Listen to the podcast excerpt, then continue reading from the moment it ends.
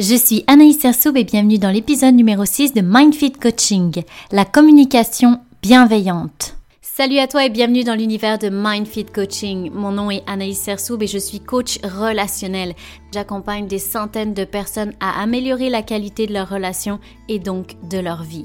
Ce podcast est vraiment dédié aux personnes qui veulent travailler sur eux, apprendre à se connaître, augmenter leur estime personnelle et surtout améliorer la qualité de leurs relations. Si ça te parle, t'es à la bonne place.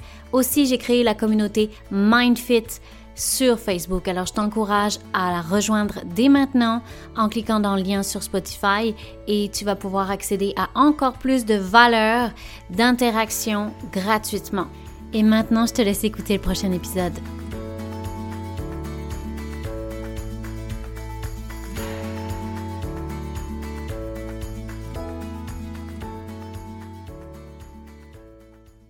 Salut à toi, j'espère que tu vas bien. Bienvenue dans ce nouvel épisode. Donc cette semaine, je vais te parler de la communication non violente ou la communication bienveillante. Comme la semaine dernière, on a parlé des besoins, je pense que ça va être un peu plus clair aujourd'hui si j'aborde le sujet de la communication non violente. Déjà, la première chose, je veux préciser qu'est-ce que c'est une communication qui est dite violente ça va être quelqu'un qui communique avec beaucoup de critiques, qu'elles soient directes ou indirectes. La manière de communiquer qui se transforme en critique assez rapidement. En fait, c'est une violence qui peut avoir des impacts extrêmement négatifs sur la personne qui reçoit les critiques et surtout dans sa confiance en soi. C'est important d'en prendre conscience du fait que les critiques peuvent avoir un impact bien plus grand que ce qu'on peut imaginer et détruire l'estime personnelle. Il peut y avoir aussi une communication qui va jusqu'au harcèlement, à l'envahissement, la violence verbale, au-delà des critiques, il peut être des insultes, etc. Donc c'est non négligeable et important d'en prendre conscience. Dans la communication bienveillante, évidemment, ça va être l'opposé, c'est-à-dire ça va être un outil de communication qui est principalement verbal, mais qui peut aider à résoudre beaucoup de conflits, beaucoup d'incompréhensions dans les relations ou euh, dans sa manière de s'exprimer à l'autre. C'est une méthode de communication qui permet de développer à la fois l'empathie envers soi-même, la compassion, la bienveillance, le respect de soi, mais aussi le respect de l'autre et l'empathie de l'autre. Donc c'est une méthode que j'aime beaucoup parce que elle passe par la relation.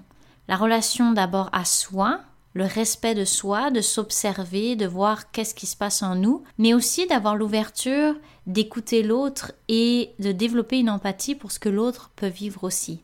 À travers tout ça, on s'observe, on observe ses mécanismes de défense, ses réactions, ses émotions, et on est capable de revenir à soi et de revenir à l'autre, de pouvoir communiquer de manière plus, plus bienveillante, plus ouverte, plus dans le respect.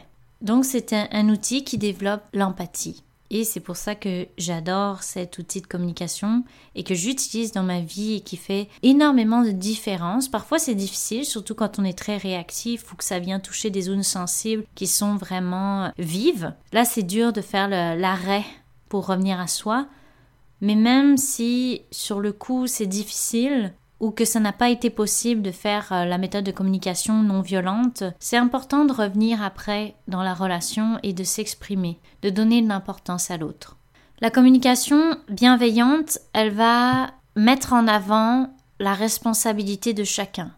Donc la tienne dans tes réactions et celle de l'autre dans les siennes. Donc toi, tu as une part de responsabilité dans la communication et la personne a aussi une part de responsabilité dans cette communication-là. Donc ça évite aussi de se surresponsabiliser quand par exemple il y a un conflit ou que quelque chose s'est passé dans une relation, de tout prendre sur ses épaules en disant de toute façon c'est ma faute si on ne s'entend pas ou si on s'est chicané euh, dans cette situation-là. C'est vraiment chacun à son bout, chacun a sa, ses déclencheurs, ses réactions défensives et ce qui fait que chacun a à son chemin à faire en fait, à mettre de l'eau dans son vin comme on dit.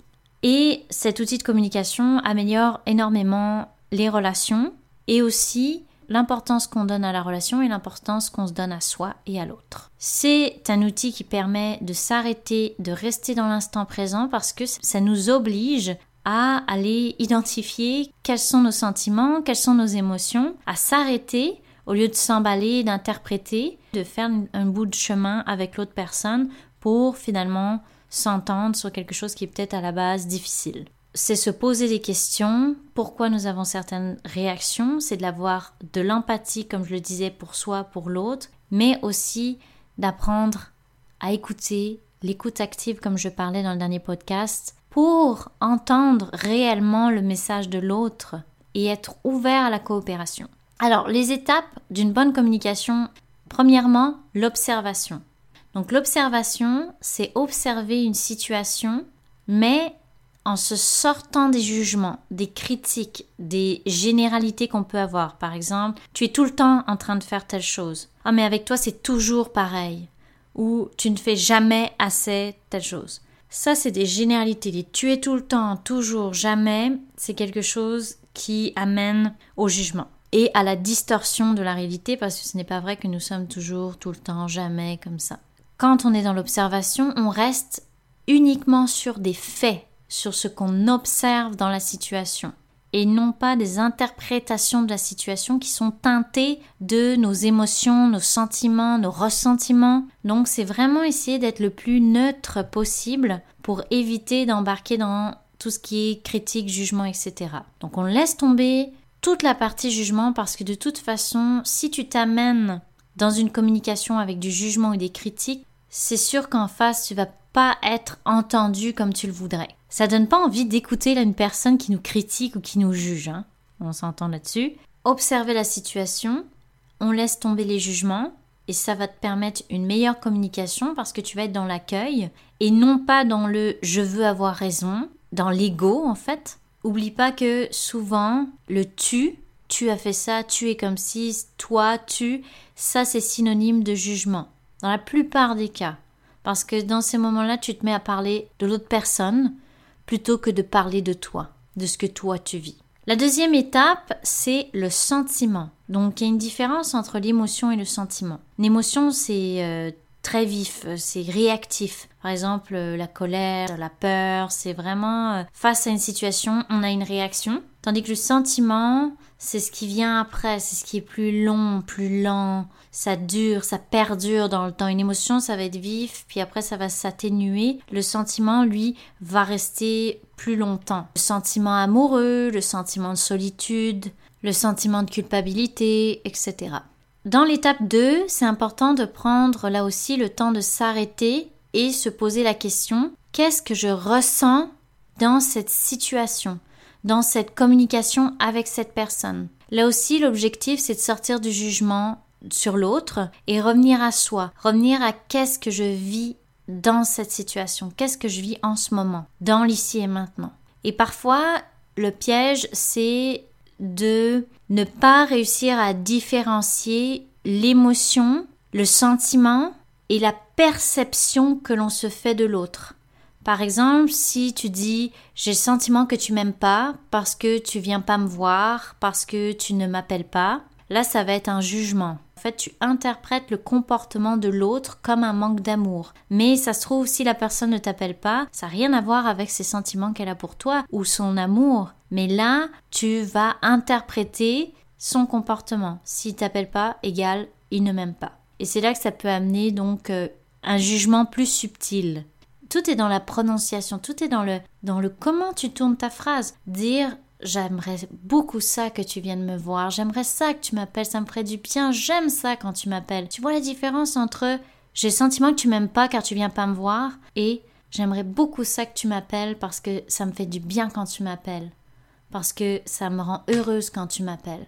Donc c'est totalement différent et ça va être reçu différemment par la personne aussi. Le troisième point, ça va être le besoin. Donc ça, je t'en ai bien parlé la dernière fois. En dessous du sentiment, il y a la plupart du temps un besoin. J'en parlais dans le podcast la dernière fois. C'est important de les identifier parce que c'est une étape cruciale dans ta communication, car c'est là que tout se joue. Dans une situation qui peut devenir conflictuelle, si tu arrives à identifier tes sentiments, tes besoins, à ce moment-là, tu vas te comprendre et tu vas comprendre comment t'exprimer, comment le nommer à la personne qu'est-ce que tu es en train de vivre, plutôt que d'être réactif puis de lui dire t'es pas correct, c'est à cause de toi si je souffre en ce moment. Donc le besoin, je vais pas en reparler plus parce qu'il y a l'épisode 5 en entier qui parle sur ça. Et la quatrième étape, ben, ça rejoint un petit peu aussi l'épisode que je parlais la semaine dernière, c'est l'expression de tes besoins. Une fois que tu les as identifiés, eh bien, tu peux aller les exprimer à la personne.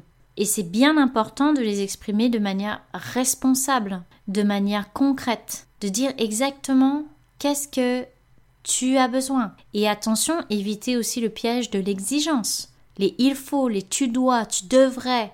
Ça devient plus une expression responsable des besoins, ça devient euh, un ordre. Tu imposes à l'autre, réponds à mon besoin. Maintenant, tu vas faire réagir la personne en face, c'est certain.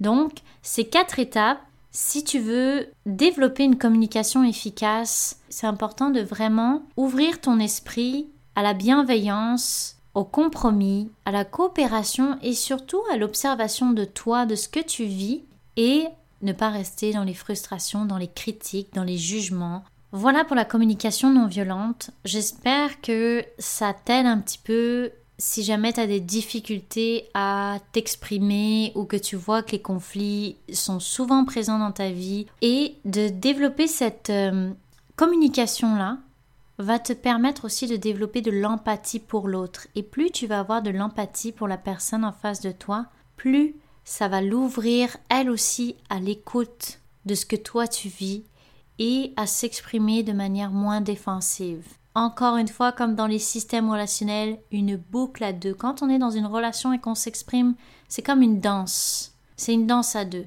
Autant la faire de manière douce et coordonnée, plutôt que de la manière hop, tu te fais marcher sur les pieds, toi tu marches sur les pieds de l'autre, tu te mets un coup, c'est beaucoup moins agréable. Pour finir, j'aimerais faire un petit point et parler de l'importance de reconnaître l'autre. Juste de prendre cinq minutes dans ta journée pour remercier la personne que tu aimes, pour tout ce qu'elle fait. Parce que parfois, on a un besoin d'importance, de reconnaissance, mais ça passe aussi par un merci, par merci de faire telle chose, merci de prendre soin de moi, merci de montrer ton amour de telle manière, merci de m'aider, merci de peu importe ce que tu vis dans la relation avec cette personne, mais reconnaître ce que la personne fait, merci de faire des efforts pour la communication, merci de prendre le temps de rester avec moi et d'essayer de bien communiquer.